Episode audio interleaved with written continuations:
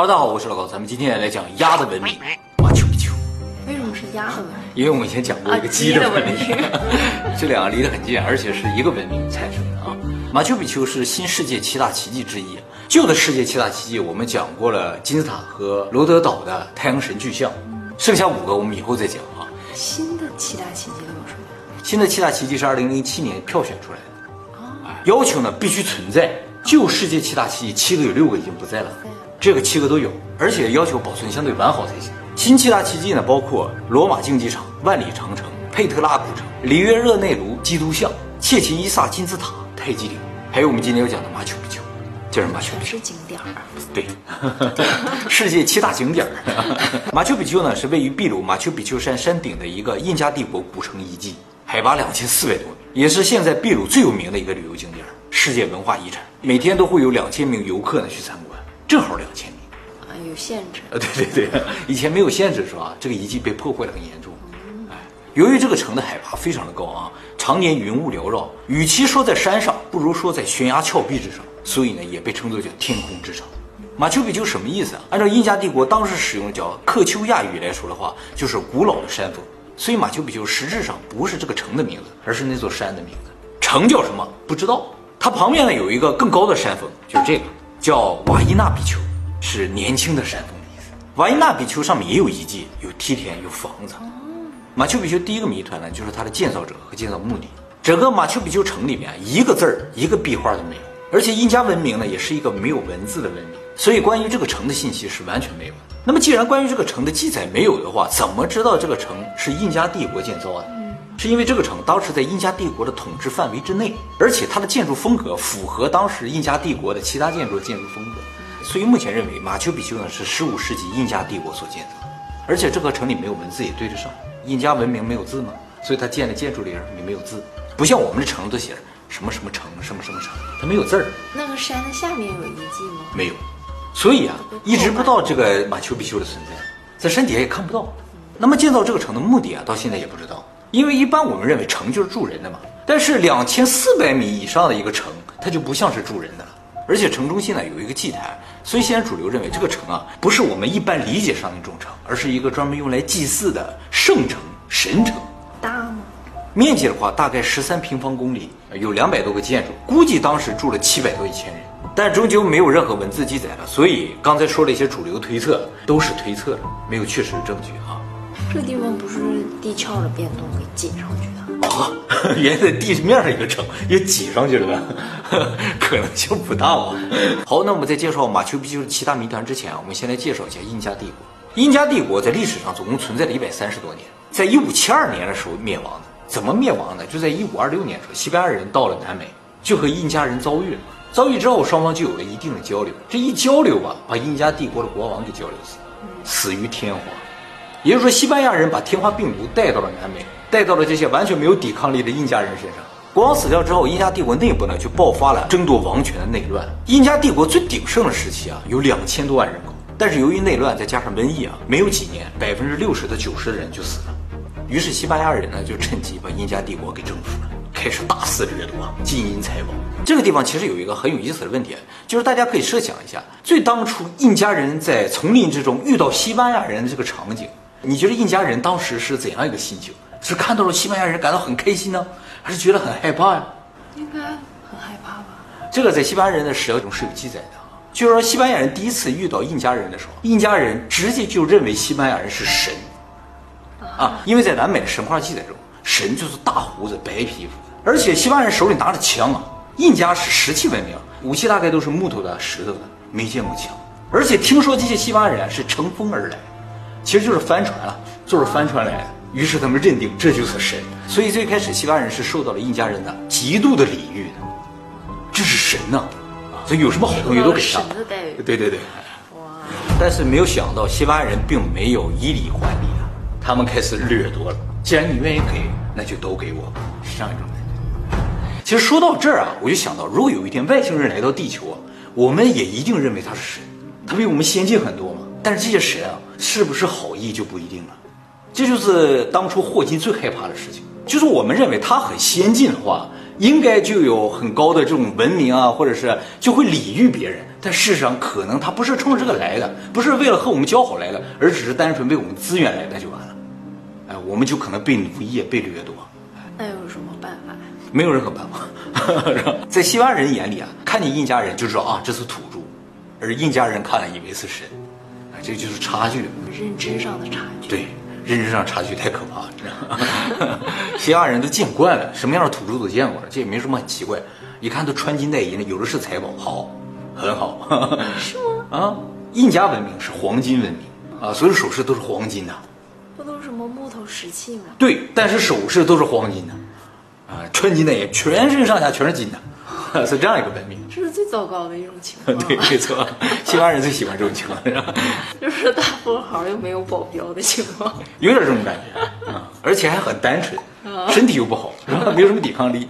好话说回来啊，西班牙人虽然征服了印加帝国，但是始终没有发现马丘比丘，才让马丘比丘比较完整的保存了下来。西班牙人去过的地方，基本上都烧光、推光、抢光，什么都没有了，全部变成废墟，就是这个马丘比丘保存了下来。那印加人呢？对，问题是人呢？是谜团。这个城啊，西班牙人应该是没有来过的，没有破坏了，但城里人不知道哪去了。不是，当时他遇到的那些印加人？全都死了。啊，印加人要么死于天化，要么死于战乱，要么死于西班牙人之手。后来他们就退到丛林之中了，又建了一个叫新印加帝国，但也很快就覆灭了，被西亚人打败他们。他们为什么不上城上去啊？上哪个城？马丘比丘。对呀，就是按理来说，印加人应该最后退守到马丘比丘，那也应该能活下来。但是这个城就印加人消失了之后，这个城就空了，到现在已经五六百年没有人住了。那么马丘比丘呢，是在印加帝国灭亡之后四百多年，一九一一年的时候，被美国耶鲁大学的教授、探险家海勒姆·宾厄姆三世发现，轰动了全世界，说有这么印加的城啊，还保留了下来。他怎么发现？其实啊，他不是去找这个马丘比丘了，因为不知道有马丘比丘嘛。他是去找印加帝国最后一个城比尔卡巴文，这个城也不知道在哪儿。结果走到马丘比丘山下面的时候，有个小孩告诉说：“哎，我们山顶上有个城哎。”小孩知道。哎，小孩就住在山顶。他住在哪儿？哎，他住在马丘比丘旁边的地方。说我们这有一个城，他就给了小孩一点钱，小孩就把他带到上面去了。一看，哇，一个老大的城啊，空在那儿，没有人住。山上总共有三户人家，这三户人家都没有住在城里，哎，住在外面自己搭了个房子住在。没有住在城里面。按照是山上。对，按照海勒姆的说法，就是他们故意避开了这个城，住在外面自己搭了个木质的房子。很神圣的地方。很神圣，没人敢进去。是印加人吗？不是，就是后来的这个秘鲁人啊。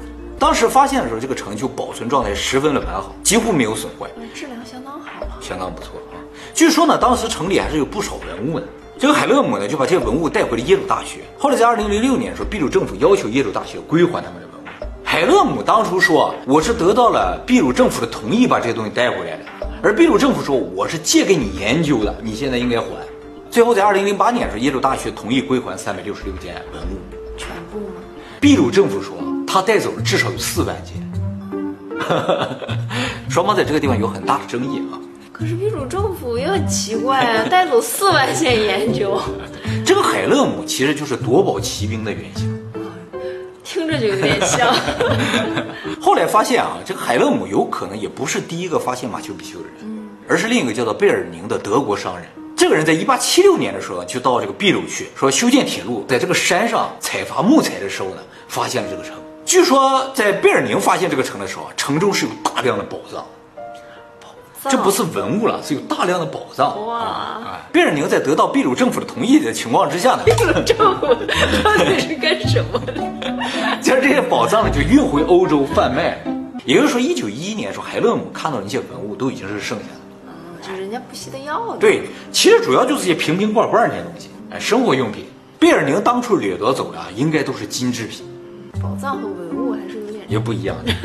后来又发现这个贝尔宁有可能也不是第一个发现马丘比丘的人，因为德国地理学家格林呢，在一八七七年写的一本书里有一张地图，这个地图呢是他一八七四年绘制的，上面就已经注明这个马丘比丘这个地方有建筑，所以呢，格林呢才应该是第一个发现马丘比丘的人，而这个格林呢和贝尔宁是商业合伙人。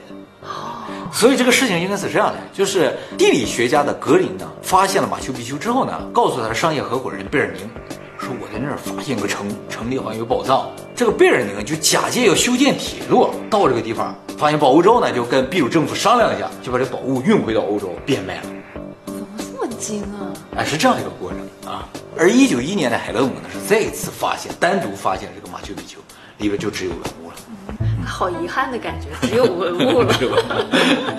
就是可见当时有多少这种金制品或者更好的东西流落到这欧洲的权贵的手里了，有什么都不知道。但是据说啊，这个贝尔人留下了一个手册，这个手册上面记载了他这些东西都卖给谁了。哦，根据这个手册啊，大概能追回来这个东西的，有这个可能性了啊。可是人家也是花了钱的呀。没错，是而且是得到政府同意的。没错，是得到当时政府同意的啊。印加这个文明啊，崇尚黄金，崇尚到什么地步啊？就是它这个建筑里边，屋子里边一般都有这样的洞，墙上。这是那里的建筑？这不是，这是印加文明留下来的建筑。这个是马丘比丘的建筑，墙上也有洞，都一样，都是这样的洞，就是像一些不开的窗一样啊。这个洞里边放的就是这种金像，纯金吗？纯金的，哎，纯金的像摆满了。哎，这不是跟普马盆古的长得差不多？对他们都在一个地方，都属于印加文明，这像都不知道哪去了。被人拿走了。你说多少个洞啊？每个洞里边都有一下。马丘比丘除了建造者和建造目的不明之外啊，最大的谜团就是它超强建造技术。通常城是不可能建在山巅之上，特别是这种陡峭的悬崖之上，因为要考虑到承重啊、角度啊、建造方法等各种各样的问题。特别是秘鲁这个地方，地震频发，时不时呢就来个七八级地震。而马丘比丘呢，偏偏就在地震带上，所以这个城啊是经过几百年的晃动的。但是马丘比丘呢，在完全没有维护的情况下，屹立五百年不倒，这个绝对是奇迹啊！而且呢，它没有使用任何水泥，都是粘结剂没有，看上去呢就是石头简单的堆砌，跟普马蓬古差不多。差不多，但是普马蓬古已经倒了，它没有倒。哎，不过普马蓬古是不是它真的自己倒的也不知道。因为经过战乱嘛，炮轰啊，还有人拿那个练靶子的，有人进去过了就不一定了。他这没有人进去过就没倒。就算以目前人类的设计能力啊，想在这个地方堆一个石头城，五百年不倒也是没有可能的。咱就不说堆一个石头城，你就是算有水泥，你用钢筋混凝土建造一个楼啊，在这个山巅之上，五百年没有人维护，想不倒也是没有可能的。咱们现在住的楼啊，常年都得有人维护才行还有地震。对，但是石器文明的印加人居然做到了。那么它这个城为什么不倒？后来一直有研究啊，发现啊，这个马丘比丘所有的石头虽然形状大小不同啊，但是垒在一起是完美契合的，几乎没有缝隙，就是经过精雕细琢之后形成的啊。我们以前在鸡的文明中介绍过十二角石，也是这种感觉的啊。这种石头本身是如何加工的就不知道，因为他们没有铁器。不很奇怪吗？有金子，嗯，有金子没有铁器，他们有铜，但是没有铁。在整个印加文明中，一个铁的东西都没发现。全是财宝，全是财宝，只有值钱的东西，不值钱的东西一概不要。有金子，还有坚固的住房，坚固的住房啊。其实先进啊，已经研究发现了，印加文明相当的富有。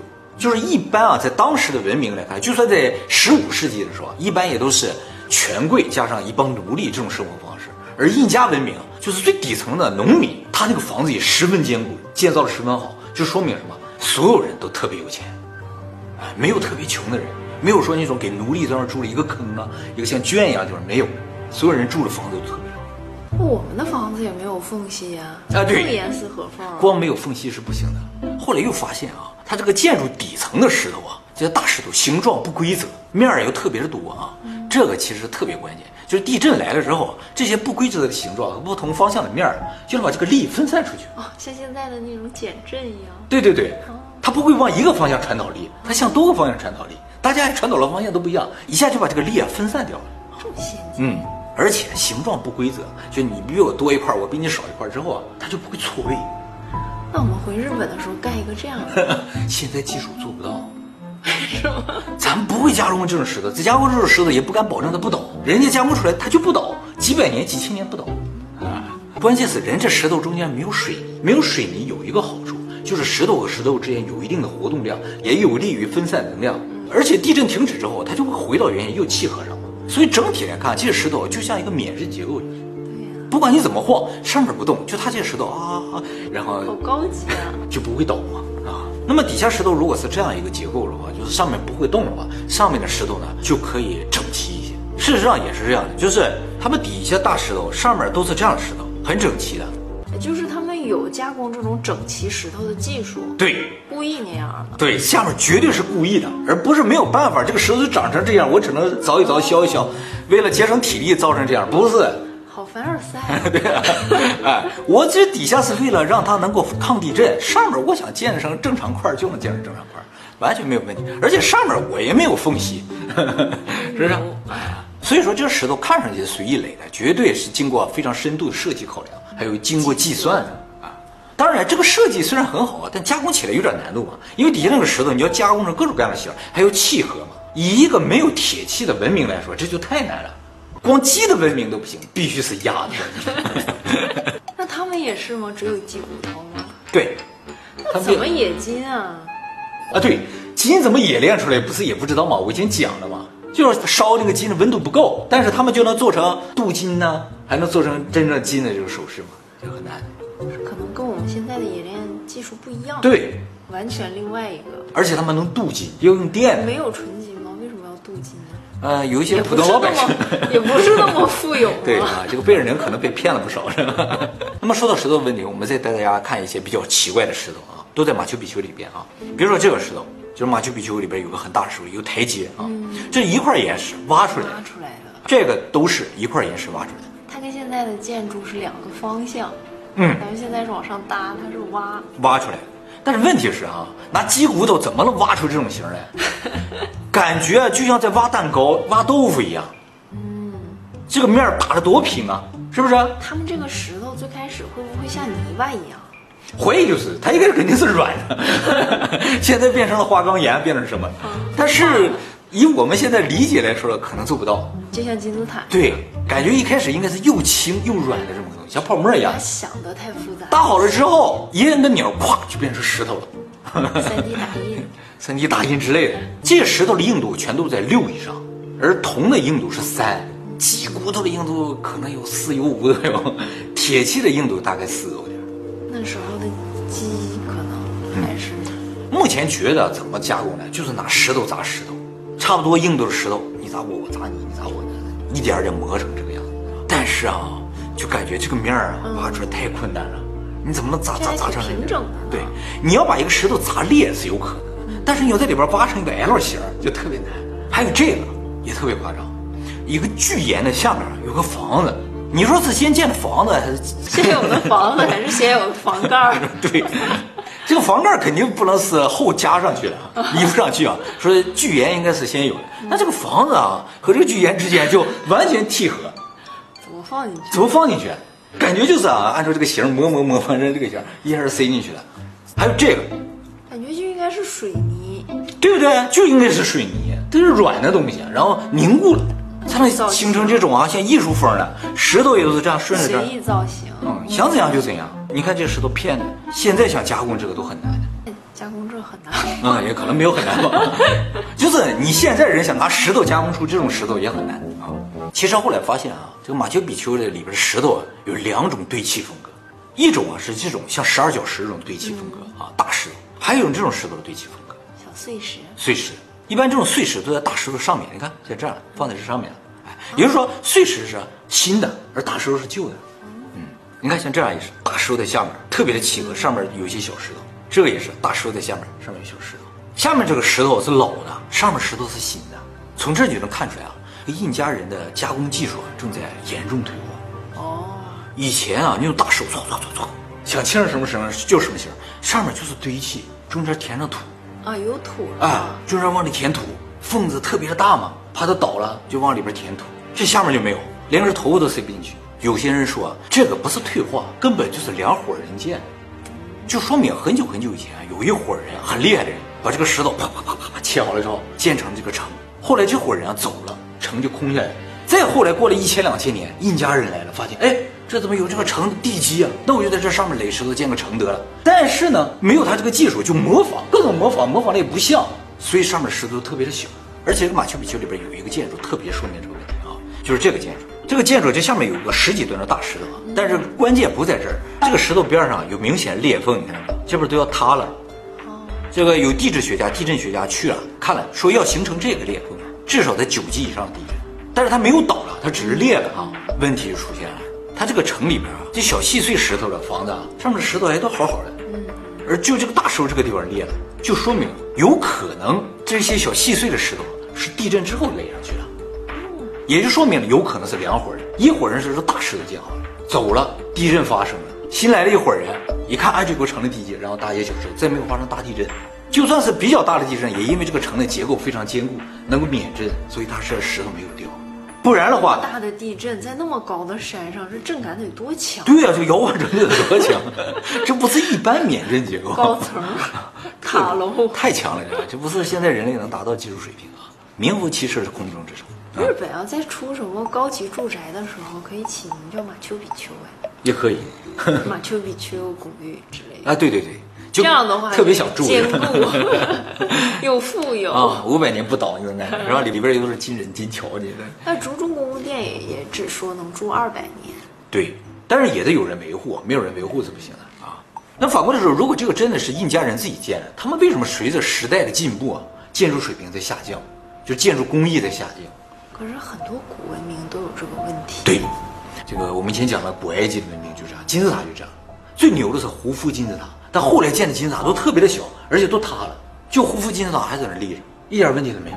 还有阿基米德做那什么机械，啊，安特基萨拉机械是吧？啊，对，那个就失传了嘛，就古人能做出来，现在人做不出来，挺多手艺都失传了。都失传了，这就是失传的手艺。还有特斯拉电圈儿，对，特斯拉电圈也失传了，好像后来人就是在模仿很久以前已经有的东西，但是又模仿的不像啊，对，复杂是，一个思路。不知道怎么建，一直在模仿，从未被超越，你知道吗？其实有一个事情啊，呃，好像感觉能说明这个问题啊，就是古印加帝国的首都啊，在库斯克啊，库斯克也是个旅游景点，就是十二角石在那个地方，离这个马丘比丘不远的。库斯克这个地方也有很多巨石堆积的城的根基，建筑风格一样吗？哎，一样的，这个就是库斯克的城。我刚才给你看的十二小时也是库斯克的城墙，这些城的根基啊，都经历了几百年的大地震，纹丝儿不动，直到现在也没有任何的问题啊。但是西班牙人征服了印加帝国之后，就在那儿建了房子，一遇到地震就倒了。现在秘鲁人建的房子也是这样，就是怎么震，原先这个古城墙不会倒，但上面的房子就会倒。哎，这就说明啊，真的不是一伙人建的。所以有一种可能，就是印加人当初也是看到这个地方真的有一个城的城基，过来生活啊，对，过来生活，然后在上面建了一些建筑，这些建筑呢就被后来来的西班牙人给摧毁了，但古城基还在，怎么摧毁都在。也就是说，这些石头可能根本就不是印加人加工的，那就也不是印加文明了。就不是印加文明了，有可能更早啊。我为什么怀疑印加人？难道印加人他就不能建吗？我有三个理由怀疑他啊。第一个呢，就是他没有文字，没有文字的话，他这种高超的技巧啊没法传承，就是他跟谁学的，他怎么传下去的，不知道。你最没传下去啊。对啊，他跟谁学的？上一个文明应该有个有点文字传给他吧？没有啊，他从哪学的都不知道，就感觉说我今天要在马丘比丘建个城，哐就建好了，就是这样一种感觉，完全没有说我有个设计，我有个计算。对了，说到计算的问题啊，你知不知道印加人是怎么来测量的？他没有非常精准的测量单位啊，他测量短距离用拇指和食指之间的距离这样测。你说用这个来测量，他能建造的那么精准，各种地震不倒，纹丝儿合缝了，他就用这个来测量。他测量长距离用步数，啊，走几步，这种特别特别古老的，就是石器时代的文明啊，感觉真的很难。你最起码应该，它这个这么宽，我到这边也加工了这么宽，是吧？这个你这靠这个来量，太难了。第二理由呢，就是他们没有铁器，没有车轮啊，这个呢严重限制了他们加工石头和运送石头。你想，他们要把石头啊运到这个山顶是没有可能的，所以后来就觉得啊，他们应该是就在山顶上踩着石头。但是他们没有车轮啊，想把那个十几吨的大石头从这个山头运到那个山头也是有难度的。这肯定是有什么方法的，不然那么多未解之谜。而且在悬崖上运呢，不是那么简单的。可能在远古时期很简单一件事情。真的有可能是这样的。第三个理由呢，就是根本上而言啊，一个文明的发展它是不会退步的，只有一个可能，就是一个文明达到高度发达之后呢，它突然消失了，然后后来又重新开始了一个文明，所以一切都从头开始发展。虽然留下了一些特别高超的建筑，无法想象的建筑，但那不是这个新的文明，而是老的文明。所以说我们是第几代都不一定了。那我们是进步了。不是进步了，我是另一个文明。上一个文明啊，应该是土文明，所以他们能够加工这种石头，他们操纵石头特别的容易，但不会有一些我们想象当中那种文明高科技产物，就是手机啊什么没有。我们是电子文明，我们是金文明，在五行里来说，它是土文明，我们是金文明。我们的所有的东西都往金属的方向发展，也有可能是火文明，因为我们能操纵火，虽然操纵没有那么好。按照五行来说，应该还有火文明、水文明。水文明就是亚特兰蒂斯，还有一个木文明是什么文明？它能干什么不知道。有可能我们现在大自然它本身就是一个木文明，我们正在跟它共生，它们存在的形态是怎样，我们都不知道。就是那个土文明啊，它是怎样一个存在？是不是真是人？我们都不知道。但是他们就能操纵这种大石头，全都是巨石文明，根本就不需要用轮子啊，把石头从几百公里之外运过来，不需要切割，也不用机骨的，也不用压骨头是不是像我们现在种菜一样啊？他就把石头种在那儿。啊，这石头就长成那个样子了，也有可能啊。对于石文明啊，不对，对于土文明来说，绝对有可能啊。所以啊，很有可能就是这五大文明在轮回啊。五行就是讲这个事儿。我们的下一个文明啊，估计按照金木水火土来看的话，下一个文明应该是木文明。就是我们被灭了之后，我们消失了之后，统治地球就是木文明啊，就像人猿泰山一样的那种大自然中生活，使用花草树木。